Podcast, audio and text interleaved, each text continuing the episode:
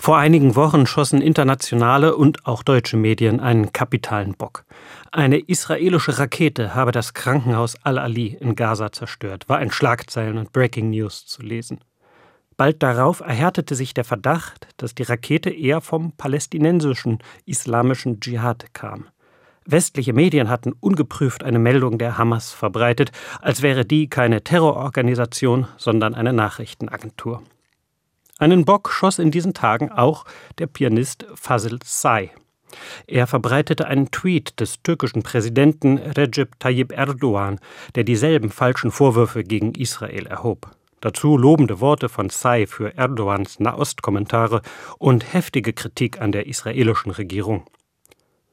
Wer Fazil Say kennt, der wunderte sich, denn der türkische Pianist ist eigentlich seit Jahren als leidenschaftlicher Erdogan-Kritiker bekannt, überhaupt als Freigeist. Er musste sogar schon wegen Beleidigung des Islam in der Türkei vor Gericht.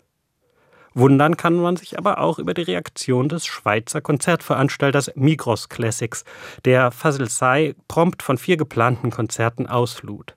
Wegen einer impulsiven Aussage in einer zunächst nebulösen Situation, in der auch professionelle Journalisten schlimm daneben griffen. Fazil Say ist weder Journalist noch Politiker, sondern ein Künstler.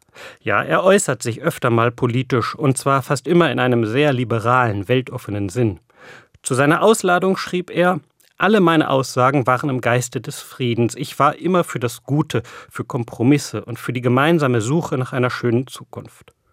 Und ja, er kritisiert nach wie vor die israelische Regierung in zornigen Worten, nennt Benjamin Netanyahu einen Kriegsverbrecher, das kann man falsch finden, auch verwerflich, aber ganz gewiss ist Fazil Say niemand, der das Existenzrecht Israels bestritte oder der ein Verbrechen wie den Massenmord der Hamas am 7. Oktober verharmlosen oder gar gutheißen würde.